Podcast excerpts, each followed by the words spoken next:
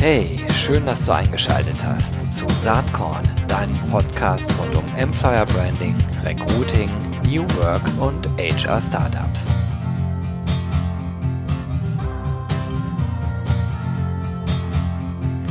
Ja, hallo und herzlich willkommen zum Saatkorn Podcast. Heute heißt es Unfuck the Economy. Und vielleicht kann sich die eine oder der andere schon denken, wer heute zu Gast ist.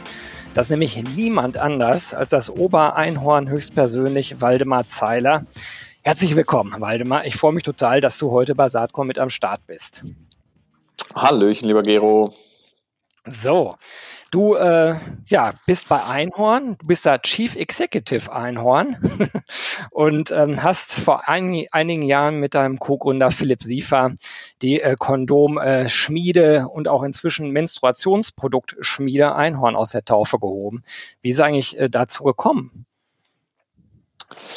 Ja, das war im Grunde so ein bisschen äh, so, ein, so ein wesentlicher äh, Wendepunkt ähm, in äh, unser beider Leben. Und ich habe davor sehr viele Startups gemacht, immer mit Venture Capital, mit Investoren und habe irgendwie einfach den, ähm, den Sinn nicht mehr gesehen und stand irgendwie in meinem letzten Startup so kurz vom Burnout und habe dann entschieden, ein Jahr rauszugehen und bin dann Backpacken gegangen in Südamerika und Philipp war in seinem anderen Startup und war tatsächlich Kondome kaufen mit seiner Verlobten damals und ähm, wir haben schon so ein bisschen geguckt, ob wir vielleicht was zusammen machen könnten und haben uns immer witzige Produkte denen hin und her geschickt und dann hat er mir einfach ein Foto vom Kondomregal geschickt und ich war da gerade irgendwie, glaube ich, auf einer Bananenplantage in Kolumbien und dann schickt er mir das und sagt, guck mal, die sehen so scheiße aus. Ähm, das sind alles irgendwie Medizinprodukte. Dabei könnten das doch richtig geile Lifestyle-Produkte sein. Da geht es auch um Sex, da geht es um Leidenschaft. Und ich war gerade auf meinem Nachhaltigkeitstrip und sah noch dieses Bild und dachte so, oh nein, bitte nicht, so was für eine scheiß Idee. Und ja, aus dieser scheiß Idee wurde im Nachhinein äh, tatsächlich äh, doch etwas mehr, weil ähm, als ich dann zurückkam von der von der Reise, da haben wir, da war mir klar, ich möchte irgendwas mit Sinn machen. Also ich möchte nicht einfach nur ein weiteres Startup gründen, sondern irgendwas, was tatsächlich irgendwie Sinn macht und vor allem mir selbst beweist, ob die Wirtschaft oder ob man selbst als Unternehmer ähm, nur Mensch und Natur abfacken kann oder ob man tatsächlich auch einen positiven Impact leisten kann. Das war mir bis dato nicht klar. Und deswegen haben wir dann tatsächlich Einhorn als eine Art Testlabor gegründet und äh, Kondome genommen, weil es einfach ein ähm, sehr einfaches Produkt ist. Also es hat nicht so viele Zutaten. Das heißt, ähm, Naturkautschuk ähm, lässt sich relativ leicht nachvollziehen, die Wertschöpfungskette. Zum Beispiel bei dem Handy sind es 400 Bestandteile und allein 40 Erze. Das war uns ein bisschen zu heftig. Deswegen dachten wir, Kondome ist super und äh, ist auch ein tolles Online-Produkt. Das sagten wir damals zumindest noch. Die Rücksendequoten sind sehr niedrig äh, dabei. Und äh, dann haben wir einfach damit mal äh, losgelegt. Und äh, ja, jetzt haben wir nicht nur Kondome, sondern auch noch Menstruationsprodukte. Die wiederum sind aber von unseren Frauen gelauncht worden. Da wollen wir den Credit gar nicht einheimsen. Ja, steht ja auch in deinem Buch. Äh, da geht es ja auch um das äh, ganze Thema Gender und äh, dergleichen mehr. Und ähm, ja, ihr lebt das Ganze halt auch. Das finde ich auch so beeindruckend. Aber ähm, lass uns mal kurz bei dem äh, Buch äh, starten, oder, wo wir auch länger verweilen werden heute. Unfuck äh, the Economy. Du hast es äh, geschrieben mit einer Journalistin, das ist die Katharina Höftmann. Jetzt hoffe ich, dass ich ihren Namen richtig ausspreche. Ciobotaro. Ist das richtig? Chobotaro, glaube ich. Chobotaro, ja. okay. Ja. Und ähm, ich muss ganz ehrlich sagen, ich habe das letzte Wochenende mit dem Buch verbracht. Ich bin keiner, der permanent solche Business-Ratgeberbücher liest, äh, nur ab und an mal. Aber das hier hat mich aus mehreren Gründen interessiert. Und ähm, ich muss wirklich eine heiße Empfehlung aussprechen. Das ist ja vielleicht auch komisch jetzt, den Podcast direkt damit zu starten, aber ich bin echt wirklich noch ganz geflasht vom Wochenende, von dem Lesevergnügen, aber äh, teilweise äh, ist es dann auch nicht so vergnüglich, wenn man sozusagen auf einen Schlag äh, liest, wie komisch unser Wirtschaftssystem die Historie dahinter, äh, die Auswirkungen auf die Natur, auf die, äh, auf den Zustand unseres Klimas und die Biodiversität, ähm, wie das alles zusammenhängt. Das ist nichts Neues, glaube ich, wenn man offenen Auges äh, durch die Welt marschiert. Aber so gebündelt auf einen Schlag ist das schon ein bisschen schwer verdaulich, äh, zumal das Buch zwar äh, erwartungsgemäß, wenn du damit am Start bist, sehr vergnüglich geschrieben ist. Man muss oft auch grinsen und schmunzeln ob der Formulierung. Aber der Inhalt ist natürlich äh, ja bierernst oder man könnte sogar sagen todernst. Und ähm, du sagst ja am Anfang, natürlich kann man den ganzen Themenfiltern, die ihr da abdeckt, nicht äh, gerecht werden in so einem Buch, sondern das Ganze sei eher als äh, Kinotrailer-Sammlung zu verstehen. Ähm, und ja, leider werden die Filme dann eher Katastrophenfilme. Ähm, wie schwierig war es eigentlich für euch, das alles so zusammenzudampfen? Ihr habt ja so verschiedene Themen rausgegriffen. Ungleichheit, wie eben schon erwähnt, Klima- und Biodiversität, Politik, das Arbeitsthema, dem wir uns natürlich hier gleich noch ein bisschen intensiver widmen, aber auch äh, die Corona-Problematik. Das ist ja gar nicht so leicht, das alles zusammenzudampfen. Das stelle ich mir sehr schwierig vor. Wie habt ihr das gemacht? Ja, also man muss dazu sagen, dass ja eigentlich dieses Jahr hätte ich was ganz anderes machen sollen und äh, absolut kein Buch schreiben. Also wir alle hätten wahrscheinlich dieses Jahr was anderes machen sollen als, äh, äh, als Corona erleben und so weiter. Aber eigentlich war ja das Demokratiefestival am 12.06. geplant. Wir haben ja zu Weihnachten oh. letztes Jahr ein äh, Demokratiefestival mit initiiert, um uns genau diesen Problemen ähm, zu widmen und wollten dort eine Bühne bereiten für ganz viele ExpertInnen, WissenschaftlerInnen, NGOs, die sich mit den Themen bearbeiten. Das heißt, ich war schon ganz tief in dieser Thematik drin und eigentlich hätte eben das, der Output eben dieses Demokratiefestival sein sollen. Ähm, und das ist dann ja abgesagt worden wegen Corona. Also wir haben ja das äh, Crowdfunding war ja erfolgreich. Wir haben mit fast 70.000 Menschen war das ausverkauft, das Stadion. Und dann ist es äh, Corona zum Opfer gefallen. Das heißt, die ganzen Kontakte zu den Wissenschaftlerinnen, die äh, zu den Scientists for Future, zu mehr Demokratie e.V. zum Beispiel, die sich eben mit äh, Demokratieforschung seit 30 Jahren beschäftigen. Ich war die ganze Zeit da drin. Deswegen, es war relativ klar, was die Themen sind mhm. und was auch die die Schwerpunkte sind, denen sich, man sich widmen soll.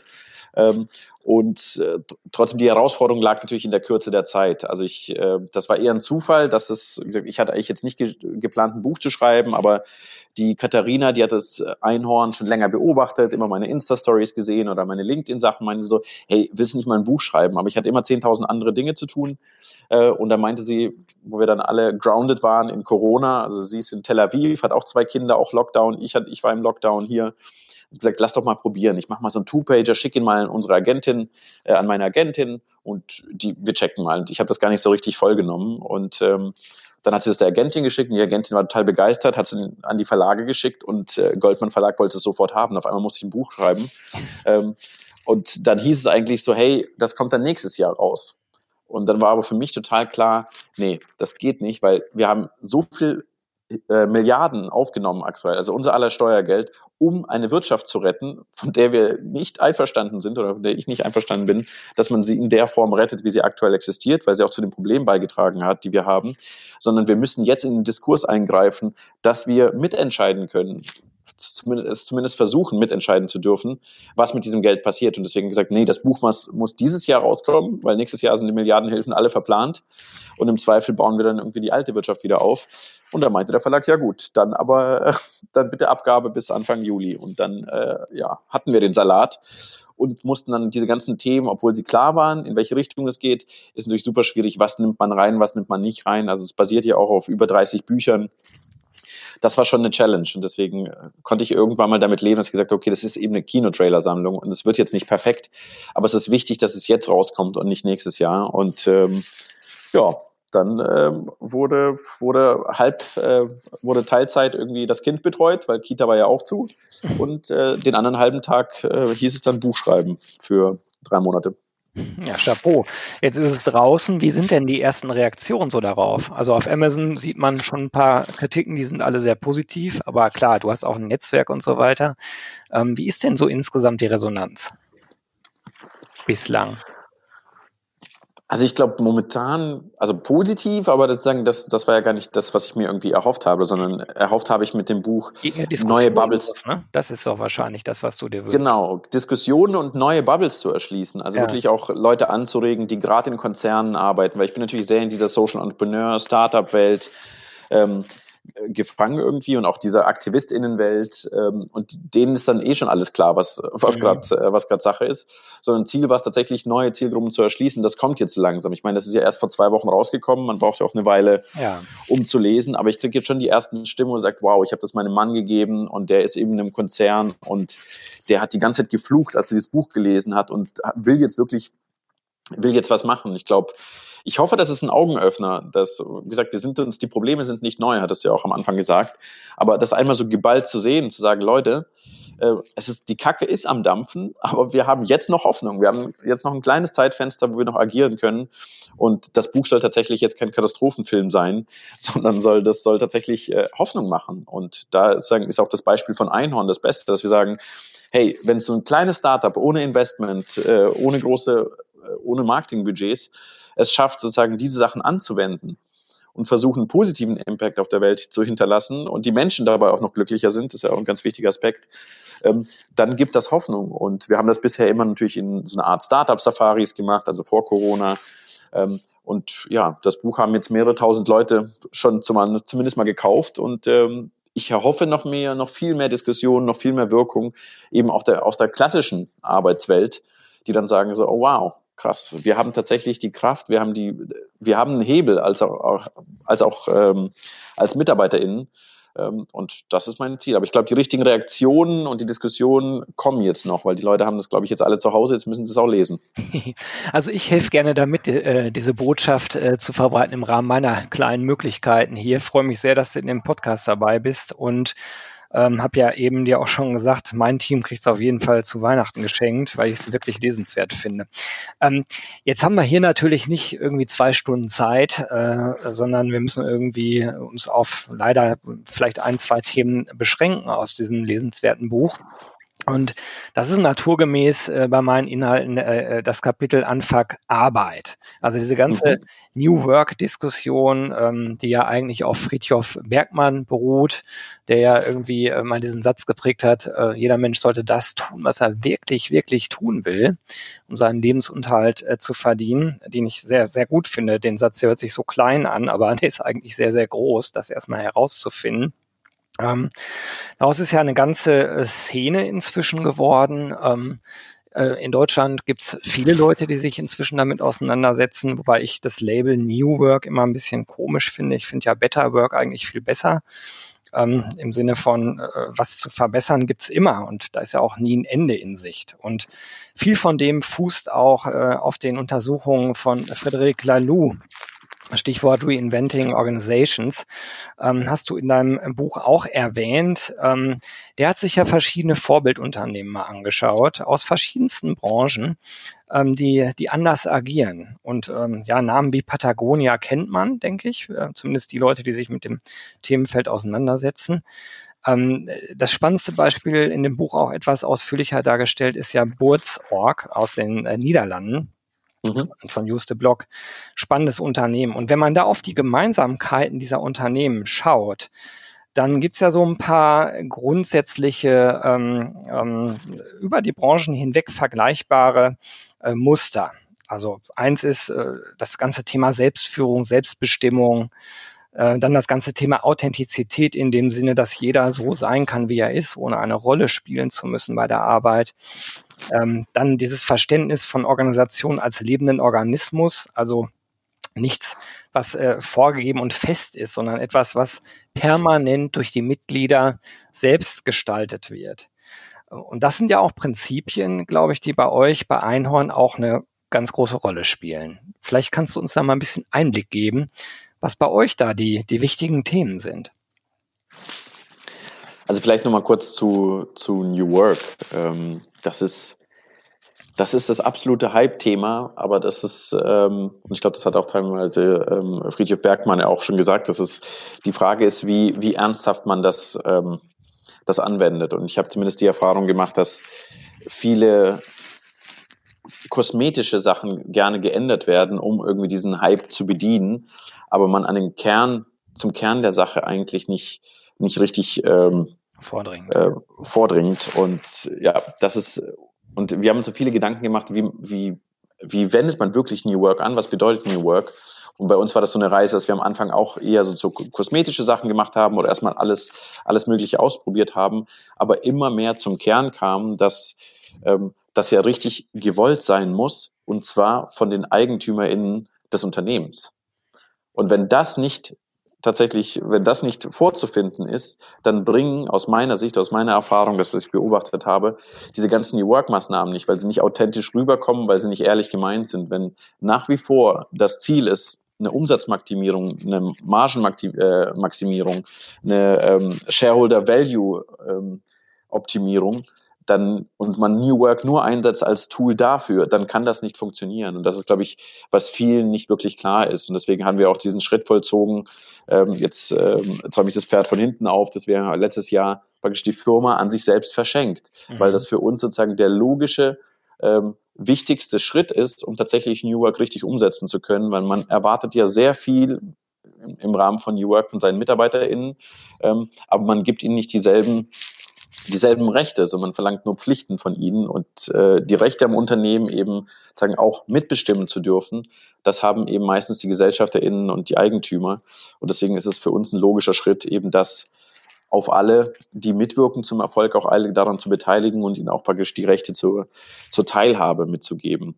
Und ähm, das, das ist eben oftmals nicht der Fall. Wenn ein börsennotiertes Unternehmen ähm, New Work-Ansätze ähm, versucht einzubringen, aber am Ende treffen die, die richtig wichtigen Entscheidungen, die Aktionäre, oder alles ist darauf getrimmt vom Top-Management, dann wird das sehr schwierig. Das ist sozusagen nur mal mein kleiner, mein kleiner Hinweis zu New Work, dass man immer wirklich schauen muss, ob New Work ernst gemeint ist oder nicht. Da lohnt sich immer ein kleiner Blick auch darauf, ob es tatsächlich die EigentümerInnen auch wirklich wollen oder nicht wollen.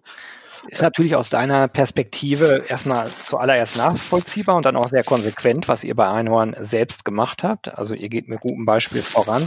Ist eine ganz, ganz bittere Pille für alle, die, äh, wie ich übrigens auch in Konzernen sitzen, die vielleicht, ja, in meinem Fall ist es jetzt so, das ist ja family-owned, aber, aber wenn du, wenn du wirklich an der Börse bist, äh, dann wäre der Rückschluss, da ist gar kein New Work eigentlich äh, möglich, richtig? Ähm, in vielen börsennotierten Unternehmen ist das, würde ich tatsächlich, das heißt nicht, dass man, ähm, dass man nicht, nicht was tun kann, mhm. aber tatsächlich die, die Fälle habe ich auch in meinem, ähm, in meinem Buch aufgezählt. Ähm, man muss eben eine kleine Revolution von unten anzetteln. Ähm, in den Betrieben das nicht geht. Aber wir haben auch keine andere Wahl. Also bei den, bei den Herausforderungen, die wir auf der Welt haben, muss man sich schon fragen, inwiefern trägt mein Unternehmen gerade dazu bei, dass sich im Zweifel die Klimakrise, die Biodiversitätskrise, die Ungleichheit auf der Welt, die Angriffe auf unsere Demokratie, inwiefern trägt mein Unternehmen dazu bei, dass das passiert. Und dann muss ich, äh, stehe ich auch als Mitarbeiterin in der Verantwortung, dagegen was zu tun. Und da schlägt man zwei Fliegen mit einer Klatsche, glaube ich, wenn man, wenn man dann auch die New Work-Sachen mitnimmt. Mhm. Ja, ja, das ist das, äh, äh, wo ich auch dran zu knacken habe, ne? wenn man das so liest äh, und dann denkt, ja gut, wenn wir jetzt irgendwie in kleineren Strukturen unterwegs, dann wäre alles viel einfacher.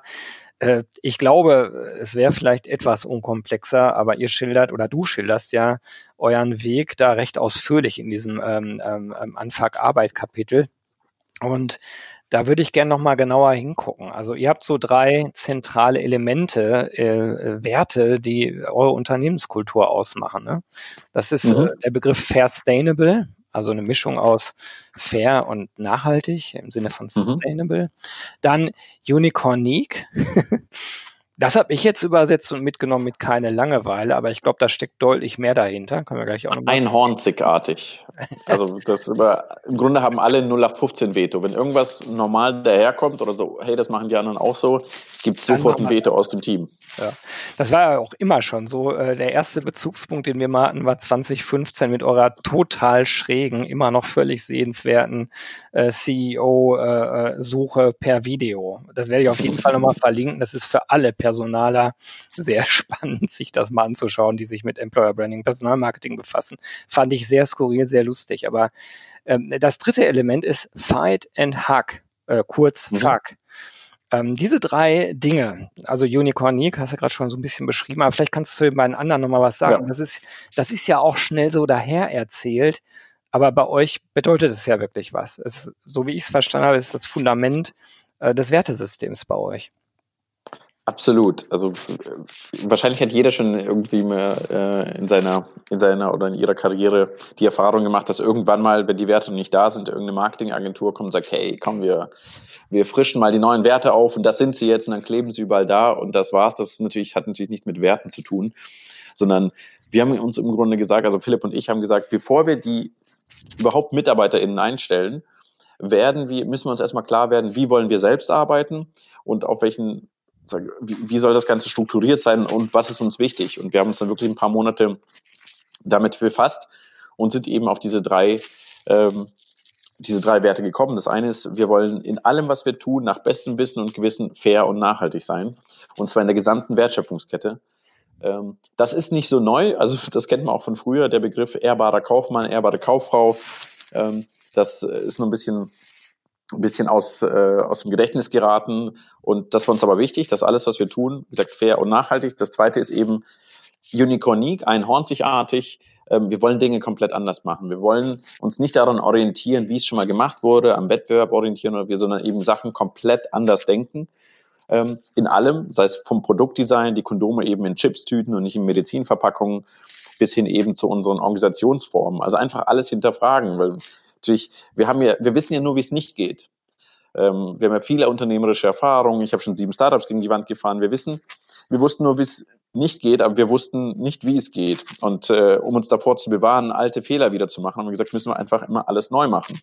Das heißt natürlich auch, dass wir sehr viele Fehler machen werden und sehr viele ähm, sehr viel experimentieren werden. Aber das war uns total klar und auch wichtig, dass wir sagen, wir wollen Neues herausfinden. Und das geht eben nur, indem wir uns auf die Reise begeben und im Zweifel ja auch viele Fehler machen. Und das Dritte, ähm, fast der wichtigste Wert, also sind alle wichtig, aber wir haben gemerkt relativ früh, dass sowohl Philipp und ich, obwohl wir jetzt relativ ähnlich aussehen, zwei typische Hipster aus Berlin, würde jemand sagen, ähm, dass wir komplett unterschiedlich waren. Und ähm, ich wollte sozusagen bei, von meiner nächsten, das war für mich dann schon die achte, das achte Startup, ich wollte keine Kompromisse mehr machen. Ich habe gesagt, oftmals klappt es eben nicht, weil die, weil die Gründerinnen nicht miteinander können. Und ähm, wir haben uns extrem gefetzt am Anfang und ich habe gesagt, so lass uns zur Paartherapie gehen ähm, weil das bringt so nichts. es bringt nichts, wenn wir jetzt einfach gründen und irgendwie wieder starten, das habe ich oft genug gemacht, sondern wir müssen uns wirklich im Klaren sein, wer wir sind und was wir wollen und ob das gemeinsam die beste, die beste Idee ist. Und dann waren wir tatsächlich bei einer, bei einer Gründer-Paartherapeutin sozusagen, die gesagt hat, du, ihr seid wirklich unterschiedlich. Das kann ich euch hier äh, belegen. Und wenn ihr es aber schafft, zusammenzukommen, dann wird was Wunderbares rauskommen, weil ihr wirklich ganz unterschiedliche Aspekte mit reinbringt. Aber ihr müsst diesen Prozess äh, dieser Beziehung proaktiv managen. Ähm, und das haben wir uns sehr zu Herzen genommen und gesagt, okay, dann wird, wird dieser Wert eben Fight and Hack heißen. Das heißt, wir können uns bis aufs Blut streiten, aber wir gehen nicht so ins Bett, sondern wir müssen uns vor dem zu Bett gehen dann umarmen ähm, und die Sache und äh, eben dann auch Frieden schließen. Und ähm, das ist bis heute ein ganz wichtiger Wert. Er hat sich natürlich weiterentwickelt. Man muss jetzt nicht mehr so aggressiv fighten, wie wir es damals gemacht haben, mit sehr viel Ego und sehr viel toxischer Männlichkeit. Heutzutage können wir das ein bisschen softer machen. Mit gewaltfreier Kommunikation sind da viel professioneller in der Kommunikation. Aber das war ein ganz wichtiger Wert. Und diese Werte haben wir dann in unser Team getragen. Ähm, und die wurden auch so ähm, im Grunde weiter, äh, weiter übernommen und haben sich als relativ ähm, solide und fest ähm, herausgestellt. Und nach wie vor prägen die Einhorn sehr. Das heißt nicht, dass sie sich nicht weiterentwickeln können oder vielleicht mal neue Werte dazukommen. Aber das ist schon das Fundament, das Einhorn bis heute trägt auf die Themen gewaltfreie Kommunikation und vor allen Dingen auch New Work Needs Inner Work, da kommen, kommen wir gleich nochmal drauf. Was, was mich nochmal interessiert, wenn du jetzt heute so eure Kultur beschreiben würdest, ähm, sozusagen die sich aus diesen drei Zentralwerten ja dann irgendwie aufbaut, was sind so die zentralen Elemente? Also ich habe im Buch so mitgenommen, absolute Transparenz für alle, niemand ist weisungsgebunden, äh, dann, dann habt ihr eine Reihe von, ja, man würde in der alten Sprache sagen, Benefits, die durchaus ähm, interessant sind. Ähm, keine quantitativen Unternehmensziele. Vielleicht kannst du da mal ein bisschen nochmal drüber ja. erzählen, wie sich das dann wirklich ganz konkret widerspiegelt. Also ich glaube, der, der, der Grundgedanke war irgendwann mal, wir wollen das größtmögliche unternehmerische Potenzial ähm, in allen Wecken, in allen Einhörnern, weil es ist, heutzutage ist die Welt viel zu komplex, als dass sie irgendwie von ein paar wenigen äh, alten weißen Männern irgendwo an der Spitze getroffen werden können. Das wissen wir inzwischen alle. Vielleicht kennt man den Begriff VUCA mhm. und spätestens nach Corona weiß jeder, was VUCA bedeutet. Ähm, und das heißt, wir müssen ganz viel Freiheit im Grunde an, an die Basis geben oder dort, wo die Menschen tatsächlich mit Sachen in Berührung kommen ähm, und sehr unternehmerisch denken. Und für mich war immer die Frage, wie kann jemand unternehmerisch denken, wenn ganz viele Informationen fehlen? Das geht nicht. Also ich habe, ich war es immer gewohnt als Gründer, ähm, immer alle Informationen zu haben und darüber zu entscheiden. Ich wusste, wie viel Geld auf dem, auf dem Konto ist. Ich äh, wusste, wie viel Geld ich irgendwie vielleicht für Personalkosten ausgeben kann oder für die Miete. Ähm, und ich hatte diesen Überblick und konnte daraufhin bessere Entscheidungen treffen. Und ich kann dann nicht von jemand erwarten, dass er unternehmerische Entscheidungen trifft, wenn er nicht alle Informationen hat. Und deswegen war es uns klar, dass wir gesagt haben, hey, von Anfang an muss jeder wissen und alle wissen, alle Einhörner, wie viel Kohle wir auf der Bank haben. Ähm, das gibt eine absolute Transparenz, was wir verkaufen, wo wir verkaufen, ähm, was unsere Gehälter sind, weil das ist ja natürlich ein ganz wichtiger Kostenpunkt. Ähm, wie soll jemand irgendwie sagen, hey, welches Gehalt man sich vorstellt? wenn man gar nicht weiß, wie viel zur Verfügung steht oder wie gerade die betriebswirtschaftlichen Aussichten sind. Ähm, und das fehlt ja den meisten MitarbeiterInnen im klassischen Kontext. Deswegen ist es auch sehr schwer, natürlich dort irgendwie äh, zu verlangen, dass jemand äh, dort äh, sagen, faire äh, Gehaltsvorstellungen zum Beispiel nennt. Und äh, wie gesagt, bei uns ist alles transparent. Die Gehälter sind transparent, kann man einsehen. Man kann das Bankkonto einsehen, man will. Man kann alle Buchhaltungsunterlagen einsehen, wenn man möchte. Das heißt nicht, dass es dauernd einer macht. Ich glaube, das macht kaum einer. Aber es gibt einfach ein sehr gutes Gefühl, überall nachfragen zu können und es wird eben nichts verheimlicht. Und ähm, wir haben, glaube ich, ähm, was wären noch so typische Sachen? Was, was sind die Vorteile und Privilegien von Unternehmern oder von GründerInnen und von der Geschäftsführung? Sie können die Zeit frei wählen, sie können den Urlaub frei wählen, sie entscheiden praktisch über all diese Dinge selbst. Und das können unsere Einhörner auch. Also man kann kommen und gehen, wann man möchte. Man hat keine fixen Zeiten. Man kann im Homeoffice arbeiten, nicht erst seit Corona, sondern wann man möchte. Man kann so viel Urlaub nehmen, wie man möchte. Ähm, man, wir gehen immer mehr dazu über, auch beim Gehalt immer mehr Mitbestimmung zu haben. Also es ist irgendwann mal ist das Ziel, auch wirklich ein komplett selbstbestimmtes Gehalt. Wir hatten das ganz am Anfang mal, aber das war relativ einfach, weil wir keine Kohle auf dem Konto hatten. ähm, jetzt, jetzt natürlich, wo wir profitabel sind und mehr Kuchen zu verteilen ist, mussten wir so ein paar äh, Justierungen machen, aber wir, wir bewegen uns jetzt wieder darauf hin, immer mehr selbstbestimmt anzugeben, wie viel man verdient. Aber das ist so ein bisschen auch so ein, so ein Prozess der entwicklungspsychologischen Reife, den man durchfährt, um das immer besser beurteilen zu können, was ist fair, was ist, äh, was ist meinem Team gegenüber fair, was ist der Company gegenüber fair? Und was brauche ich eigentlich. Und ähm, genau, ansonsten ähm, versuchen wir natürlich uns sagen auch dem Team sagen, eine Arbeitsatmosphäre zu geben, die äh, die cool ist. Also die Klassiker sind halt irgendwie natürlich Essen, Müsli, Essen. Wir haben einen, einen, äh, einen Masseur mit Kehlkopfgesang, das ist was ganz Besonderes, unser lieber Hauke, ähm, der wöchentlich auch zur Verfügung steht. Ähm, ein Psychotherapeut habt ihr, glaube ich, auch, ne? Oder Therapie? Genau, genau. Kostenlose Psychotherapie ähm, kann man sich ähm, kann man sich einfach einbuchen. Ich glaube, das machen auch so knapp 20, 30 Prozent der Einhörner nutzen das auch mhm. äh, regelmäßig. Und wir haben natürlich ganz viele Coachings, die man sich frei buchen. Wir haben so eine ganze Liste von Coachinnen. Ähm, und da kann man sich sagen, hey, ich möchte in Präsentationsskills besser werden oder da. Und das kann man sich einfach buchen. Ähm, da haben wir fast unlimitiertes Budget ähm, dafür. Und ja, alle sechs Monate nehmen wir das ganze Team mit raus. Das ist so eine Tradition. Erst seit Co erst Corona war das erste Mal, dass wir jetzt das letzte Offsite ähm, absagen mussten oder zumindest in Berlin ähm, beschränken mussten.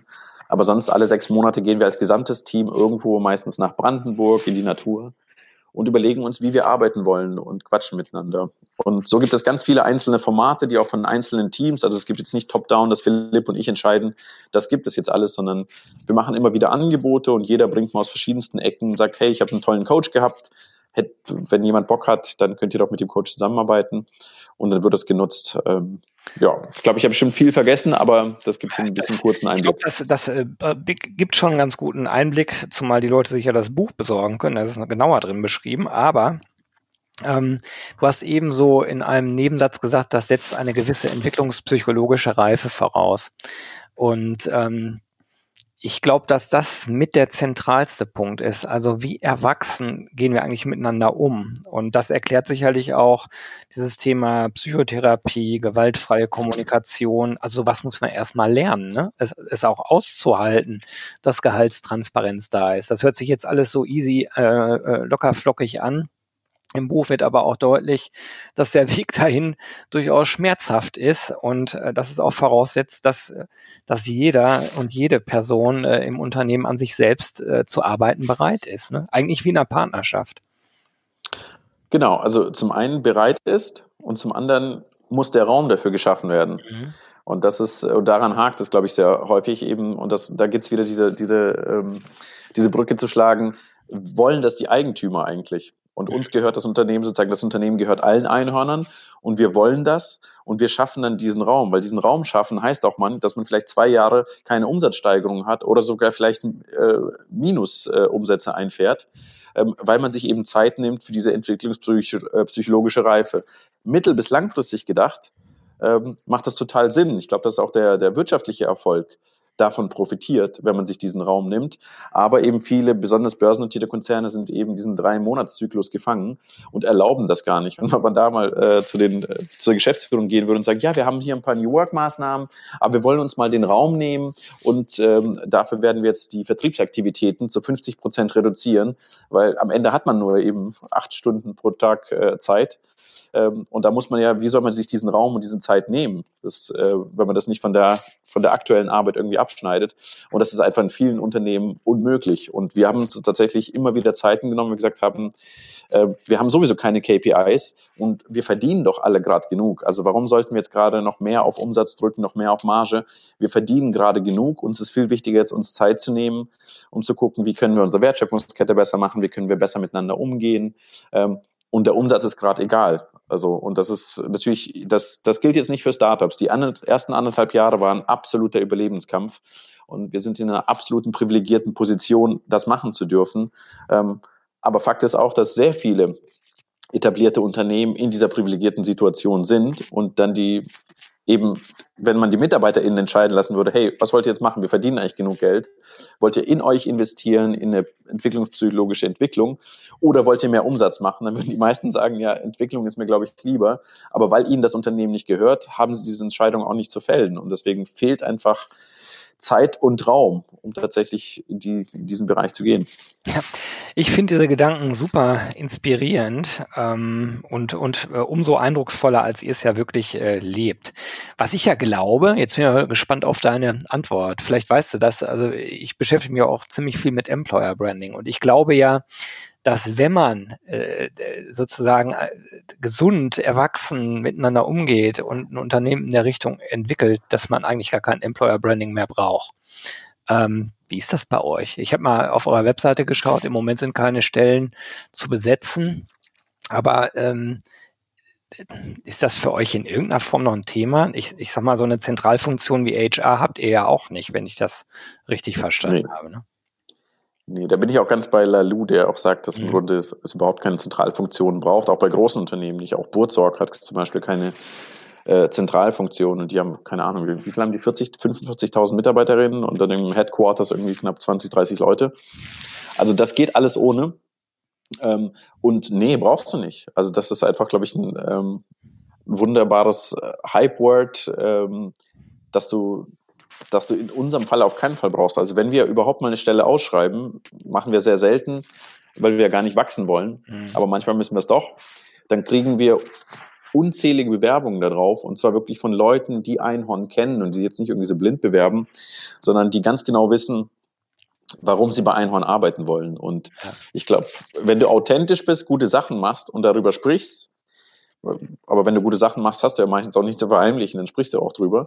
Ähm, dann brauchst du das nicht, weil es ist, ähm, ja, also zumindest wir brauchen das nicht. Und die Frage ist ja auch, was, wie, wie authentisch ist das Employer Branding? Also meistens ist ja dieses Date, ähm, dass irgendwie BewerberInnen versuchen, irgendwas zu erzählen über den Lebenslauf und sich irgendwie besser darzustellen, als sie sind. Und genau dasselbe ist auch von, von Arbeitgeberseite da ja. und am Ende treffen sich zwei Personen, die sich beim Date total, total bescheuerte Sachen voneinander erzählt haben und wundern sich dann. Theaterstück an der Stelle, ne? Also absolut, absolut. Und dann, und dann wundert man sich, warum man nicht zusammenpasst und dann schaut man sich die ganzen Fluktuationsraten an und dann wundert einen gar nichts mehr. Du, ähm, ich finde das total klasse, mit dir zu schnacken und könnte auch ewig weitermachen. Wir sind leider schon fast am Ende angekommen, aber ich habe noch zwei Fragen, die ich echt gerne noch stellen wollen würde. Die erste ist, wie schaffst du es eigentlich optimistisch zu bleiben? Also jetzt mal äh, nicht betrachtet auf Einhorn und das, was du selbst da machst, sondern auf die generelle Entwicklung, die du in deinem Buch ja zu Recht anprangerst. Ich meine, die Wahrscheinlichkeit, dass sich das wirklich, wirklich ändern wird, so hoch ist die, glaube ich, gar nicht. Ähm, oder wie schätzt du das ein? Also ich glaube, ich bin in einer sehr privilegierten Situation, dass ich glaube, irgendwie an einem mini kleinen Hebel zu sitzen, um tatsächlich irgendwie einen kleinen Beitrag dazu leisten zu können, dass sich vielleicht was verändert. Und das gibt mir Hoffnung. Ähm, sei es jetzt irgendwie so ein Buch schreiben zu dürfen, das vielleicht ein paar tausend lesen, vielleicht lesen es auch ein paar wenige, die irgendwie an anderen Machtpositionen sind und dann was verändern. Und ähm, das gibt mir Hoffnung, dass wir selbst mit, natürlich auch mit Einhorn, obwohl wir ein kleines Unternehmen sind, trotzdem eine relativ große Welle machen können ähm, und mit vielen mächtigen Menschen auch sprechen können und sie vielleicht den einen oder andere, die eine oder andere dazu bewegen können, ähm, ein bisschen in eine andere Richtung zu gehen. Und ähm, aber ich weiß nicht, wie das jetzt in ein paar Jahren sein wird, weil wir haben jetzt irgendwie diese, diese wichtigen zehn Jahre, speziell jetzt auf die Klimakrise bezogen, mhm. wo die Kipppunkte erreicht werden und ähm, dann Veränderungen tatsächlich nicht mehr möglich sind. Und ähm, da werde ich mal sehen, wie optimistisch ich weiter bleibe, wenn ich sehe, dass sich in der Politik nicht viel verändert. Aber wir haben Corona, das, das dreht alles nochmal äh, richtig rum. Wir haben die Bundestagswahlen nächstes Jahr. Und äh, momentan bin ich noch zumindest sehr optimistisch, aber ähm, auch weil ich eben das Privileg habe, aktivistisch tätig sein zu können und äh, nicht nur mehr Kondome verkaufen zu müssen. gibt's äh, gibt's euer Festival nächstes Jahr eigentlich? Oder ist das wirklich abgesagt oder nur verschoben? Nee, das ist abgesagt. Ähm, das war einfach ein Fenster, ein Großevent äh, in, in, dem Ausmaß. Das war vor Corona äh, eine gute Idee. Das ist jetzt mit Corona definitiv in der Art und Weise keine gute Idee. Das heißt, ich glaube, dass auf jeden Fall diese, diese aktivistische Energie, die wird sich irgendwo bündeln und die wird irgendwo auch eine Plattform finden, aber ich glaube nicht, dass es ein großes Stadion wird. Letzte Frage. Hast du für die Saatkorn-HörerInnen irgendeine Empfehlung, sei es Podcast, Buch, Event, äh, Film, irgendwas, was dich inspiriert hat in letzter Zeit? Also ich habe tatsächlich eine, äh, in meinem Buch hinten Lektüreliste, ja. wo ich die für mich wesentlichen Bücher reingeschrieben habe und die kann ich sehr stark ähm, empfehlen. Das ist, das ist wirklich ein Mischmasch. Das sind nicht nur äh, Bücher von Ökonomen, großartigen wie zum Beispiel Maya Göpel, sondern eben auch äh, ganz andere Bücher, zum Beispiel wie Sprache und Sein von Kybra, die einen mal ganz auf andere, auf andere Themen bringt, die man vielleicht nicht jeden Tag sieht. Und natürlich auch Exit äh, Racism von Tupoka ganz, ganz wichtiges Buch. Das ist immer noch ein blinder Fleck in ganz vielen Unternehmen. Ähm, aber einfach mal in diese Lektüreliste schauen. Und äh, auch großer Fan bin ich zum Beispiel von Rutger Breckmann, im Grunde gut, der tatsächlich an das positive Menschenbild appelliert. Und äh, in den Medien wird uns nur zu gerne das negative Menschenbild gezeigt. Das ist auch ein ganz großer Buchtipp. Tipps en masse. Äh, wer eins von drei Unfuck the Economy Büchern gewinnen möchte, der schickt mir doch bitte einfach mal eine E-Mail mit dem Betreff Unfuck an äh, gewinne.saatkorn.com. Und ähm, ja, diese drei Bücher hat Waldemar uns mit in den Lostopf gegeben. Ich kann das Buch echt nur empfehlen. Äh, schaut mal rein und liest mal an. Ähm, es ist wirklich ein nicer Tipp. Und Waldemar, dir wünsche ich von Herzen ganz viel Erfolg damit. Und ich freue mich, dass du dir Zeit genommen hast, äh, mit mir darüber zu sprechen. Ganz, ganz herzlichen Dank. Bis bald. Sehr gerne. Danke für die Einladung.